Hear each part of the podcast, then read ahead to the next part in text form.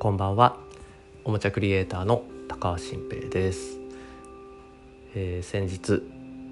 3月29日この日は僕が久しぶりにとってもたくさんの友達とリアルに対面して会うということがあった日でした。はい、えー、っとまあ同時にとても疲れた一日でもあったんですけれども朝早く家を出て夜遅くまで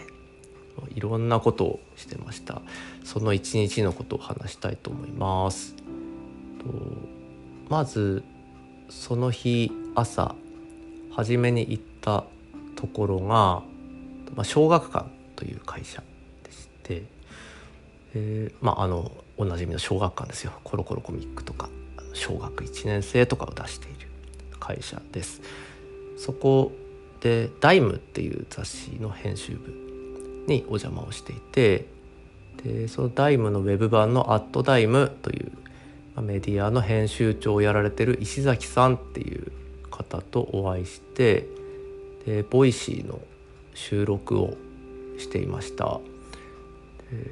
まあ、石崎さんとは出会ってから10年ほど経っていて年齢も近くてで、まあ、僕がバンダイって会社に勤めてた頃に取材していただいてなんかこう仲良くなって、まあ、仲良くなる人って多分お互いに何かが分かるっていうかこうすぐパッと仲良くなりで起業した後も一緒にその「アットダイム」っていうメディアで月曜日の憂鬱をなくす月曜日を楽しくする研究会みたいな連載をやる機会をいただいてでもずっとお話ししてて仲良くしててでお世話になってで、まあ、同時に友達でもあって一緒にご飯食べたりいろんなことやってで石崎さんも編集長なんですけど、とまあ、今その石崎さんも Voicy で DIME ヒット商品総研っていう DIME のチャンネルのパーソナリティをやられてるんですね。で僕も Voicy でパーソナリティをやっているからお互いの番組にゲスト出演する形でコラボしましょうってことでありがたく、まあ、その企業公式のチャンネルで話しました。でいろんなお話をしてでまあなんか一緒にラジオ出るみたいなのはもちろん初めてだったから友達だけど楽しくてでまあやっぱずっとリモートでばっかり話していたから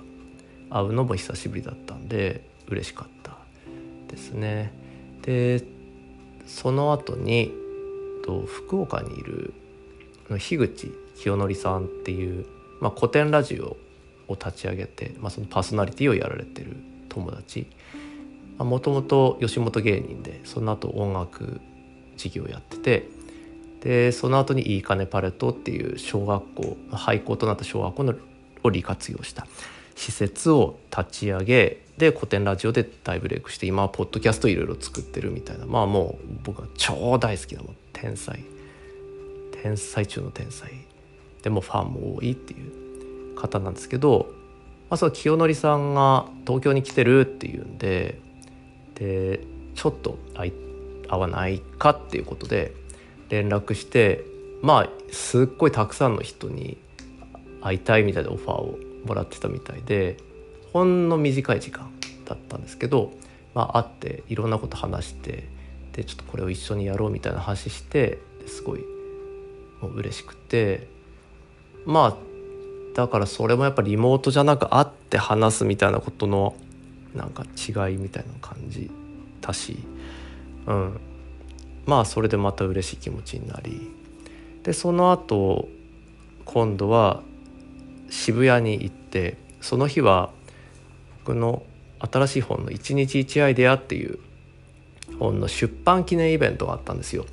でそれは内容の企画とかも自分はやってたけどそれは渋谷 QWS っていう場所をお借りしてやってもうその QWS の会員の方とかその職員の方とかに多大な協力をいただいてで場所をお借りし場所をセッティングしていただいたりもういろんなと協力をもらって自分がやりたいことをやらせていただいたみたいな感じで。でそこにゲストもお呼びしていてで僕は僕で自分が呼びたい友達にも声をかけでその QWS の普段その QWS っていうのはそのコワーキングスペースといいますかまあ働くことができるワーキングスペースなんですけどそこにいる人とかもこう飛び入りで来てくれたりもう本当に忙しい友達いろいろ声かけたらたくさん来てくれていやこれやっぱ恐縮するぐらい僕のために時間取ってきてくれてるんだなみたいに思って。でゲストも頼んでたんですけどゲストの方も本当に豪華な方々で、まあ、デイリーポータル Z っていう大人気メディアの編集長の林さんとかあと芸人の、まあ、元国税芸人サンキュー倉田さんとか。と、まあ、そのちなみにサンキュー倉田さんはさっき言った樋口清則さんの吉本芸人時代の同期なんですよね。その2人も友達で一緒にポッドキャスト出たりもしてて。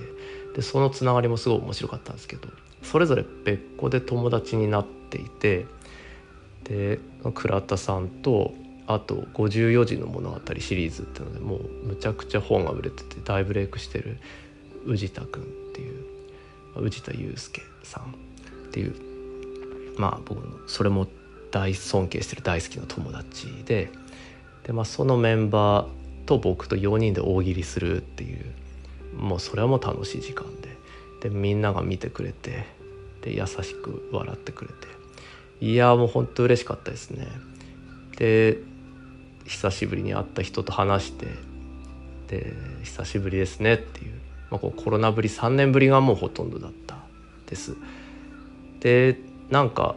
いろんな人と話したらやっぱり全員と話しきれないからちょっと時間なくて帰ってしまった人もいてああ申し訳なかったなと思ってたり話したかったなと思ったりしながらとかもあったんですけど、うん、でさらにそこには僕がやってるウェブサービスの妄想商品マーケットモーマっていう、まあ、サービスがあってそれを普段使ってくれてる人たちも東京に住んでる組が来てくれたんですよこうみんな。でこれは初めて会う方も何人かいて、まあ、そのオンラインでは何度も会ってるんですけど Zoom とかではこう会っておしゃべりするオフ会だからオンラインだけどオフ会みたいなのやってたんですけどあ初めて集合できたって言って。でその方々同士も友達になった感じでそのリアルなあの対面して。でそれはもう本当にもう考えもひとしおと言いますか。いや嬉しかったですよね。なんだろう自分が作った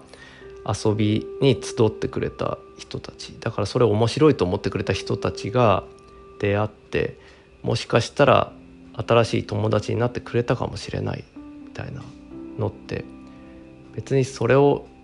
やりたいっていうふうに、まあ、自分がそれを仕掛けたんだなんておこがましい気持ちはもうとなく、うん、それが自然に起きた。自分が面白いと思ったゲームを作ったら勝手にそれを面白いと思って使っていた人たちがつながったみたいなのは、まあ、本当生きててよかったと思ったし、うん、もう僕の出版イベントだっていうことなんかもう本当にどうでもよくなった時間でしたねその2時間は。まあ本当人に会えたことは嬉しかったです。うん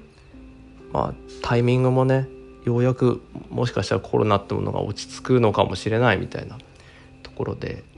いろんな人と話せてみんな優しいなって思って。うん。いやもうありがとうございますと頭を下げる気持ちしかちょっとなかったですけど。まあ一日中友達に